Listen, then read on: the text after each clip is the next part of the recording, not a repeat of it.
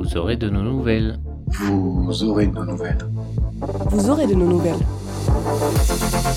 Vous aurez de nos nouvelles. Vous aurez de nos nouvelles. Vous aurez de nos nouvelles. Un podcast d'histoire fantastique écrit et raconté par Lilian Péchet, Audrey Singh et Olivier Gechter.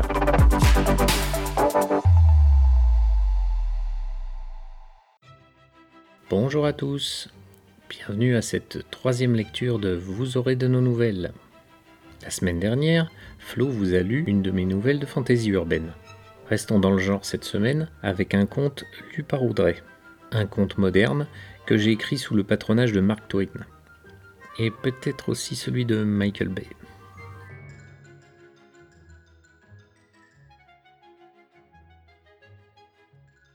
Maman, je veux un dragon. Les dragons n'existent pas, ma chérie. Demande-nous autre chose. Tous les ans, c'est la même rengaine, pensa Martine Blois. À l'approche de son anniversaire, Juliette nous demande tout ce qui lui passe par la tête. Mais c'est ça que je veux Je veux un dragon Je m'en occuperai bien Je le promènerai, je lui donnerai à manger Arrête de trépigner et calme-toi. Tu ne vas rien nourrir du tout pour la simple raison qu'il n'y a pas de dragon. Nulle part.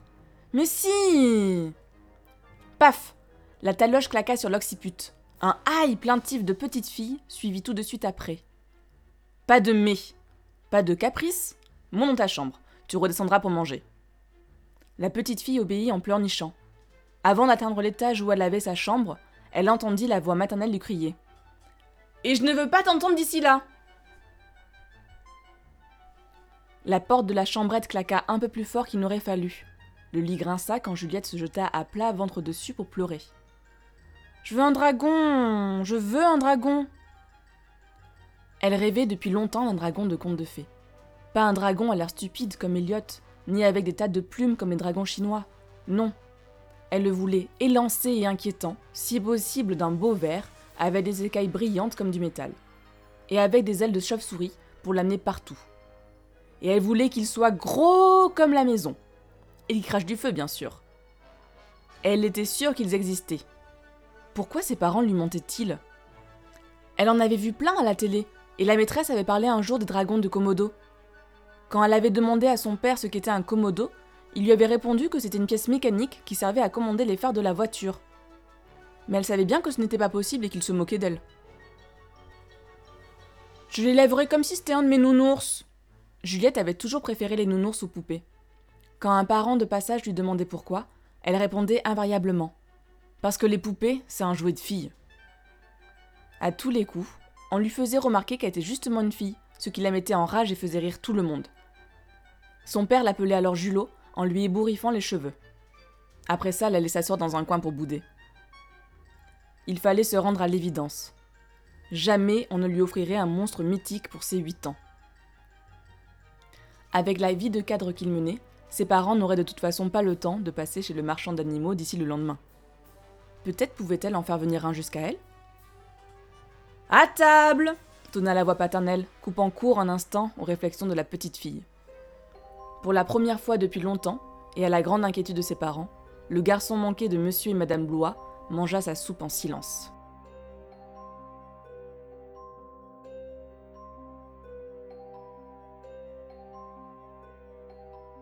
Juliette profita de la nuit pour se glisser sur le balcon. Elle avait attendu deux heures que ses parents aillent se coucher, luttant avec acharnement contre le sommeil. Ça avait été dur. D'habitude, elle s'endormait dès que sa tête touchait l'oreiller, mais là, il ne fallait pas qu'elle craque. Tous les trucs y étaient passés, et elle avait réussi à tenir. Elle s'était alors glissée sur la terrasse à pas de loup, maudissant le grincement des fenêtres et le bruit de sa respiration. Youpi, j'y suis. Au-dessus d'elle flottait le gros disque de la lune. C'était une belle nuit. Pas un halo ne venait gâcher sa couleur. Malgré le ciel clair, il faisait très doux. Un temps idéal pour ce qu'elle voulait faire. À genoux par terre, les mains sur la tête, elle commença ses génuflexions. Je veux un dragon, je veux un dragon, je veux un dragon, je veux un dragon, je veux un dragon.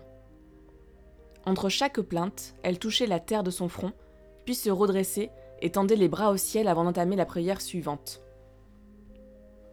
Je veux un dragon, je veux un dragon, je veux un dragon, je veux un dragon, je veux un dragon. Elle avait appris à faire ça en lisant Tom Sawyer de Mark Twain. Mais au lieu de faire comme le petit garçon, qui voulait qu'une fille de sa classe devienne son amie, elle avait placé la barre plus haut. Après tout, elle avait tous les copains qu'il lui fallait. Je veux un dragon, je veux un dragon, je veux un dragon, je veux un dragon, je veux un dragon. Ses genoux protestèrent dès les premiers mouvements. Elle était souple comme un verre de lampe, comme disait sa mère, et le béton lui talait méchamment la peau. Ce ne fut pas facile de garder la position, mais elle tint bon. Je veux un dragon, je veux un dragon, je veux un dragon, je veux un dragon, je veux un dragon. 100 Victoire Elle n'avait pas perdu le compte pendant qu'elle psalmodiait. 100 C'est ce que Huckleberry conseillait dans le livre.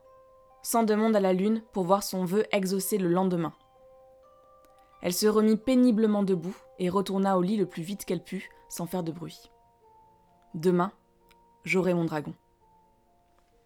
Une demi-seconde plus tard, elle dormait à point fermé, un petit sourire aux lèvres.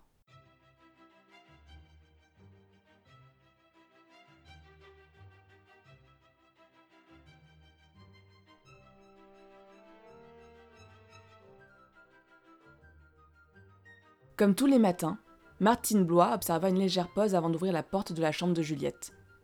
Ces quelques secondes d'attente lui permettaient de se préparer au bonheur qui l'emplissait chaque fois qu'elle levait sa fille. Elle était tellement mignonne au réveil, tout ébouriffée et les yeux pleins de sommeil. Quand elle la voyait ainsi, son cœur s'emballait et plus rien ne lui semblait grave ou important. Toutes les bêtises que pouvait faire sa Juliette ne suffiraient pas à supprimer tout à fait l'effet enchanteur de cette petite cérémonie matinale. Elle pesa doucement sur la poignée, une pause, puis ouvrit tout grand la porte. Debout là-dedans Sa mère en était encore au de de dedans que Juliette avait déjà bondi du lit et commençait à ouvrir les volets. Mais quelle mouche te pique Au fond d'elle-même, Madame Blois était un peu fâchée que son petit bonheur matinal soit gâché, même si elle riait de voir tant d'énergie déployée de bon matin. La fillette ne répondit pas et courut sur la terrasse. Juliette, je te parle Martine n'eut pas le temps de se fâcher. Juliette était de retour, l'air boudeur. Sa mère s'agenouilla, fit une bise à sa fille qui la lui rendit du bout des lèvres. Eh bien, qu'y a-t-il? Il fait beau, demain c'est le week-end, et aujourd'hui c'est ton anniversaire. Tu devrais être contente, non? Non, j'ai pas reçu mon dragon. Il n'en fallait pas plus pour que la moutarde commence à monter au nez de Madame Blois. Tu ne vas pas recommencer, nous avons déjà discuté de ça hier. Les dragons n'existent pas. Mets-toi bien ça dans ton petit crâne et file prendre ton petit déjeuner.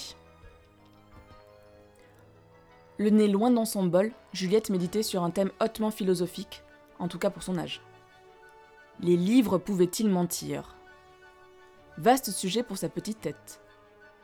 Elle était en train de comprendre que si les livres sont incapables de mensonges conscients, leurs auteurs, eux, étaient souvent de grandes personnes, donc tout à fait capables d'inventer n'importe quoi pour vous faire manger votre soupe ou pour ne pas répondre à une question. Mais il restait une inconnue. Pourquoi Mark Twain avait-il besoin de mentir dans Tom Sawyer?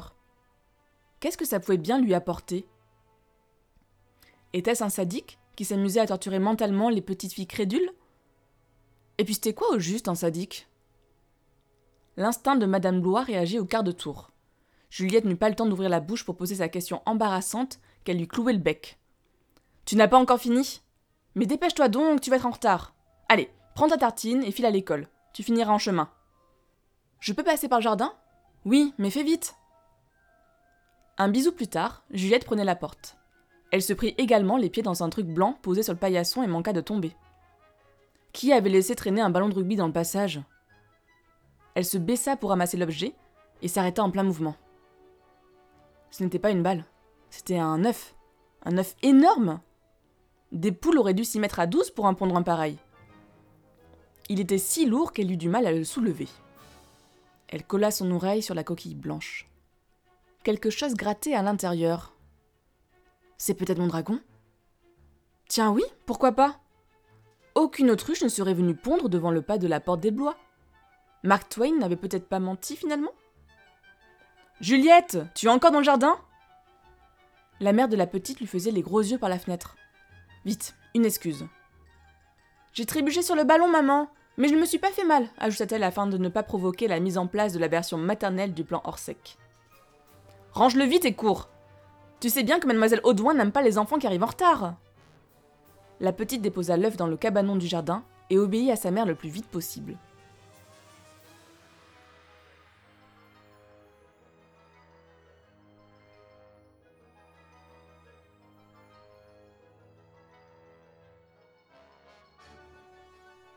Le ballon de rugby mit quelques jours à éclore. Debout devant l'établi de son père, celui qui ne servait jamais, Juliette suivit toute l'opération, émue jusqu'aux larmes. Elle aida le lézard à casser la coquille. La petite bête tout patode se frottait les yeux pour les débarrasser du placenta à moitié sec qui les couvrait.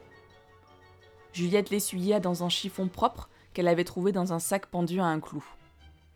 Les mignonnes ailes de chauve-souris battaient maladroitement, les pattes griffues gigotaient, la gueule édentée s'ouvrait et se fermait sans un bruit. Quel changement pour cette minuscule créature? Les mois passés dans un univers de 25 cm dans sa plus grande longueur ne l'avaient pas préparée à sa liberté de mouvement et à tout cet air frais. L'étrange bec allongé s'ouvrit à nouveau, et le nouveau-né poussa son premier cri dans les bras de sa jeune mère. Contrairement à la Juliette rougeaude et braillarde née plusieurs années plus tôt, la petite créature ne criait pas de peur et de douleur, mais de soulagement.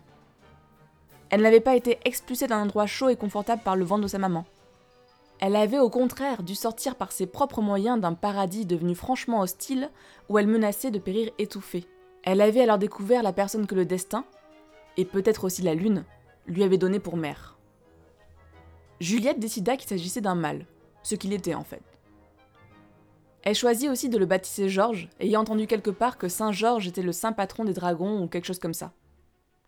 Puis elle partit chercher à manger pour son nouveau-né.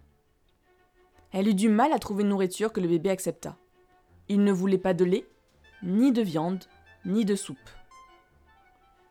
Juliette songea que ce n'était pas une bonne idée de lui donner des œufs. Ancien œuf lui-même, il risquait de mal le prendre. Elle était sur le point de poser la question à sa mère, dernière extrémité, quand Georges se décida à l'aider. Après avoir longuement reniflé un vieux réveil matin qui traînait sur l'établi, il se mit à mordre dedans de bon appétit. Juliette n'avait pas d'a priori à ce sujet, et à compter de ce jour, elle récupéra tous les objets métalliques inutiles qu'elle put trouver pour donner la béquée à son poussin. Peu de gens le savent, mais il n'y a rien de plus calorique que les appareils électroménagers et audiovisuels. Eh oui, c'est devant la télé qu'on grossit le plus vite, c'est bien connu, et les chips n'ont rien à voir là-dedans. Georges avait une façon plus directe d'être téléphage, et le résultat était d'autant plus spectaculaire. Il passa de 4 à 20 kilos en 3 semaines. Il était de la taille d'une grosse soie, et la place commençait à lui faire défaut. Il lui arrivait souvent de renverser un objet d'un battement d'aile maladroit. S'il continuait à grandir au même rythme, Georges allait bien être trop grand pour sortir de l'atelier. De plus, Juliette craignait que son père ne soit obligé d'entrer dans la cabane un jour ou l'autre, ne serait-ce que pour montrer à un collègue de passage le fabuleux matériel inutile qui était amoncelé. Il fallait donc trouver un nid plus spacieux pour cacher le dragon. Heureusement, entre la maison et l'école, il y avait un cimetière de voitures. Des centaines d'épaves s'entassaient derrière de hautes palissades mal jointes. Les enfants du quartier venaient parfois y jouer, car l'endroit était plein de cachettes. Juliette résolut d'y amener son poussin. Une nuit, elle se glissa dehors sans réveiller personne et alla dans le jardin chercher Georges. Le dragon était déjà gros comme une autruche. Sa petite maîtresse n'eut pas trop de mal à lui faire comprendre les raisons de son départ. Georges se sentait de toute façon trop à l'étroit. Sa croissance dans la coquille de l'œuf l'avait rendu un peu claustrophobe. Il se dandina derrière sa mère jusqu'à la casse. Juliette lui montra la meilleure cachette. Une énorme benne de camion retourné, grande comme une caverne, protégée par de gros buissons d'orties. Juliette savait par expérience que certaines de ces plantes ne piquaient pas et qu'on pouvait les écarter sans se faire mal. Aucun autre enfant qu'elle n'oserait franchir ce barrage supposé urticant. Georges fit le tour du propriétaire et s'installa, visiblement satisfait. Juliette promit de revenir le voir tous les jours et regagna son lit. Elle ne put s'empêcher de pleurer sur son oreiller avant de s'endormir.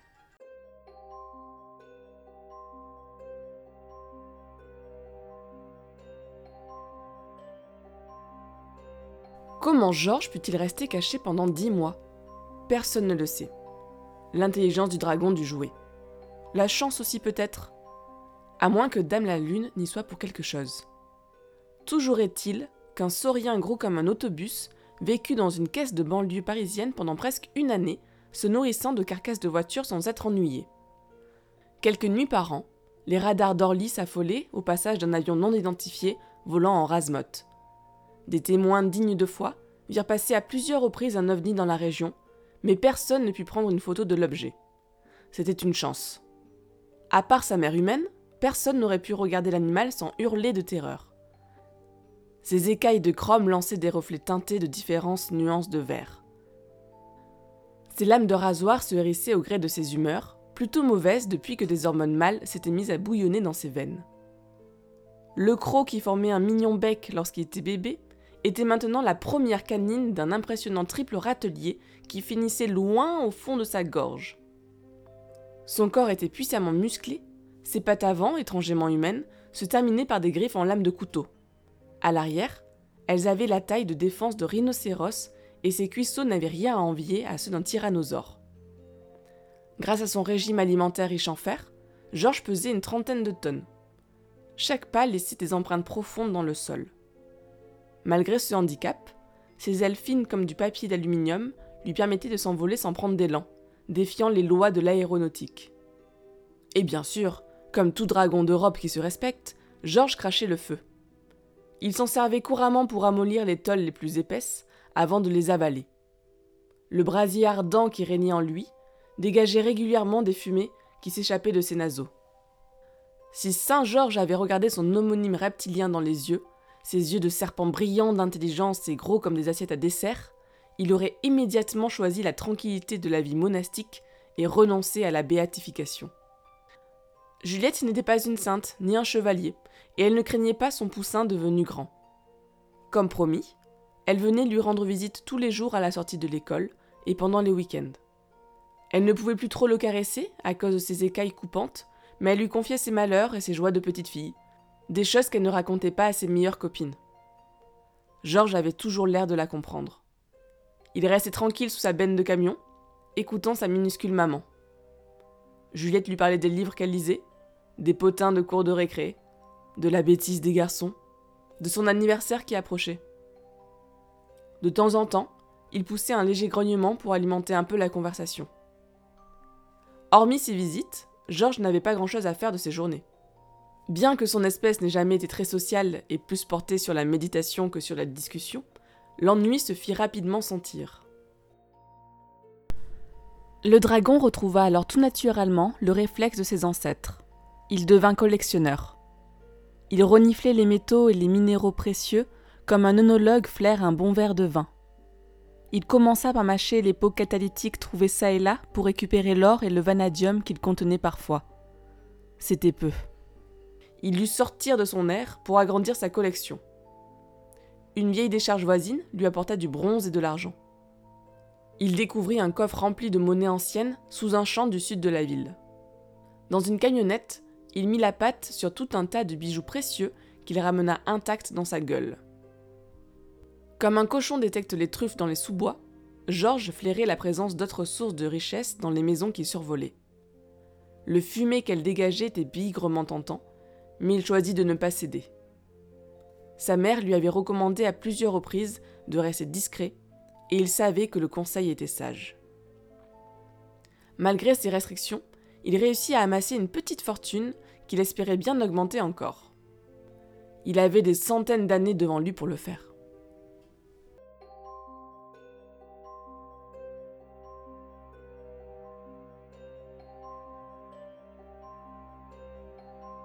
Un jour, on découvrit Georges.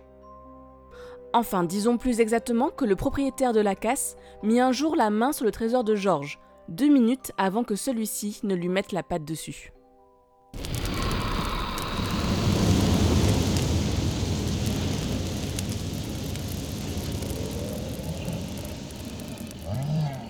L'homme réussit à s'enfuir malgré ses brûlures, sans trop savoir comment.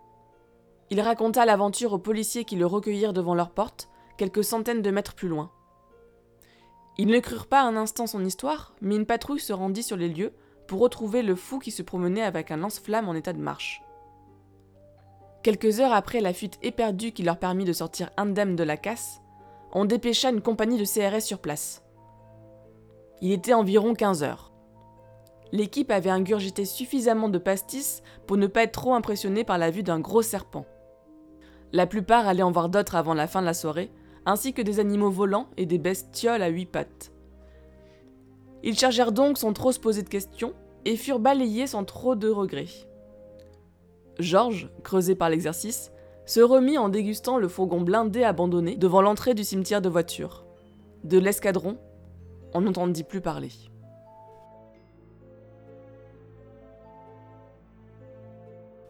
Juliette était en train d'attaquer la crème Mont Blanc que sa mère lui avait servie en dessert, parfum praliné avec une cigarette russe pour touiller, quand un vacarme monstrueux retentit. Le son, qui faillit décrocher les meubles de la cuisine, était au bruit ce que l'orchestre philharmonique était au trombone à coulisses. Un profond rugissement, puissant et grave comme le grondement d'un volcan, résonna dans le ventre de toute la maisonnée.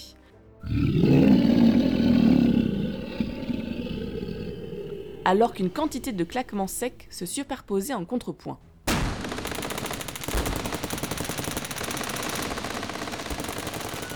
Des cris et des sirènes constituaient les chœurs.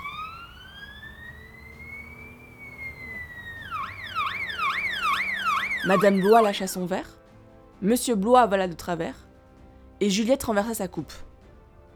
Qu'est-ce qui se passe? Cria Juliette, plus effrayée par le fait d'avoir étalé 25 centilitres de crème marron sur la nappe de sa mère que par le vacarme extérieur. Alors, qu'est-ce qu'il y a? incita la petite fille, voyant ses parents le nez collé à la fenêtre. Rien, rien du tout, répondit son père en souriant de toutes ses dents. Juliette reconnut immédiatement ce sourire. Son papa ne l'abordait que lorsqu'il cherchait à noyer le poisson d'une façon ou d'une autre. En plus de ça, elle se rendait bien compte que sa mère était blanche comme un linge, pétrifiée par ce qu'elle voyait. Ça n'était sûrement pas en regardant du rien qu'on se retrouvait dans cet état. Le bruit se fit plus fort. Des crissements de tôle tordus couvraient par moments les cris et les claquements. Quelque chose cogna violemment contre la porte. Martine Blois hurla. Il vient par ici Mais qui vient par ici? Monsieur Blois prit sa femme et sa fille par le bras et les entraîna vers le jardin. Qui? Mais personne, voyons Juliette Ta mère te fait marcher. Hein, chérie? Madame Blois essayait de se reprendre, sourit pauvrement, puis hurla.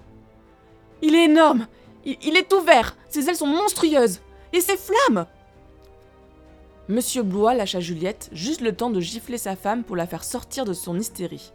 La fillette en profita pour courir vers la porte en criant Georges Elle avait enfin compris que c'était son dragon qui provoquait tous ces bruits.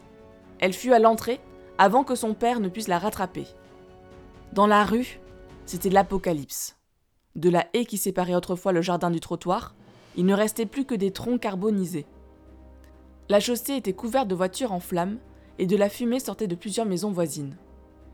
Au milieu du carnage, Georges avançait sur une escouade de soldats qui se repliaient devant lui sans cesser de le mitrailler. Le bruit était infernal, si bien que le dragon n'entendit pas sa mère l'appeler. Il avait de toute façon d'autres chats à fouetter. Un groupe de créatures métalliques grosses et inquiétantes s'approchait de lui.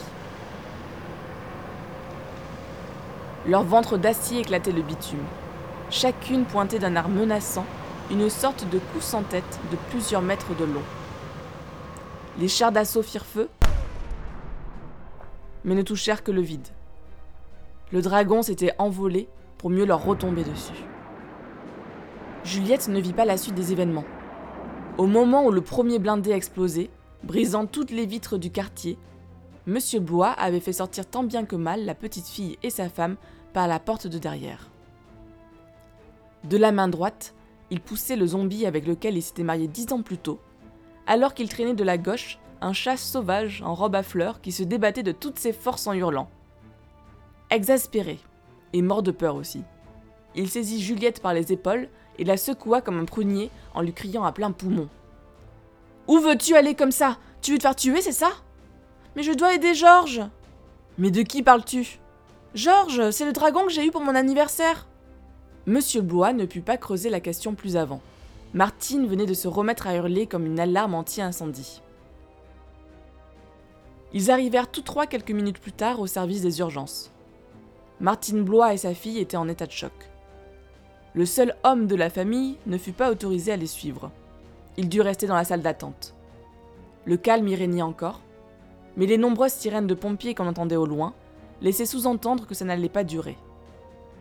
Monsieur Blois s'assit dans un coin de la pièce, prit machinalement une revue qui traînait, et se permit le luxe de craquer nerveusement.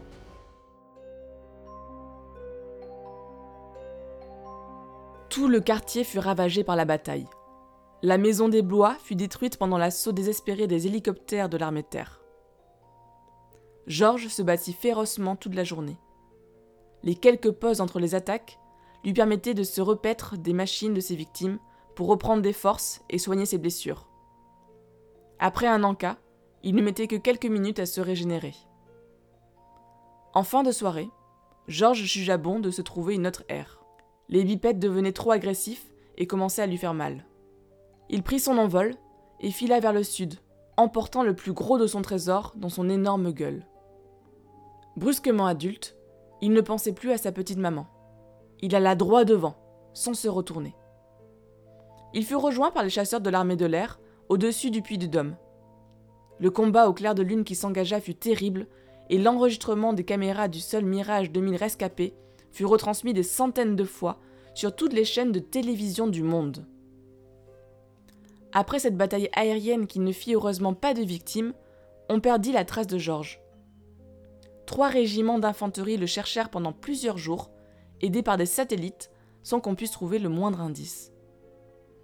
Avait-il découvert une grotte dissimulée sur le flanc d'un volcan? Avait-il rejoint discrètement les Pyrénées, où il se serait creusé un nid? S'était-il noyé dans un des lacs de la région? À moins que la Lune ne s'en soit mêlée, encore une fois. Au bout de quelques mois, seuls les journaux à scandale parlaient encore du dragon venu d'on. Personne ne fit jamais le lien entre une petite fille capricieuse et lui. Chez les Blois, installés dans la maison construite grâce à de copieuses primes d'assurance, le mot dragon était devenu tabou. Juliette elle-même ne l'aurait pas prononcé même sous la menace. Ces aveux complets avaient suffi pour remettre en cause toutes les certitudes de ses parents, ce qui ne les avait pas aidés dans leur lutte contre la dépression. Leur fille s'en était mieux sortie.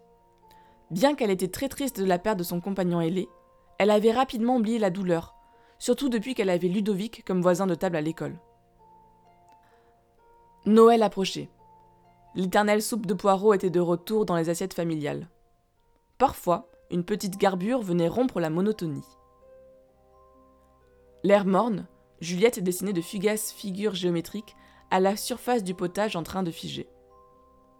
Bientôt, on lui demanderait ce qu'elle voulait comme cadeau. Elle serait comme d'habitude bien embarrassée. Elle se décida à poser une question importante pour le choix qu'elle devait faire. Papa? Oui, ma chérie? Une licorne, ça mange bien de l'herbe? Aussitôt, Madame Bois éclata de rire. Elle rit aux larmes, à s'en casser les côtes. Elle continuait de rire quand le médecin arriva avec sa seringue de calmant. Cette nouvelle a été publiée initialement en 2003 dans l'anthologie Chimère, 15 récits d'animaux fabuleux aux éditions Oxymore. Il s'agit de ma toute première publication. Ça ne nous rajeunit pas. La semaine prochaine, Audrey vous lira une nouvelle de Bénédicte Coudière, notre première autrice invitée. Ensuite, nous sortirons de la fantaisie pour faire un tour dans l'univers de la science-fiction. À dans 15 jours. Portez-vous bien, lisez et écoutez des podcasts.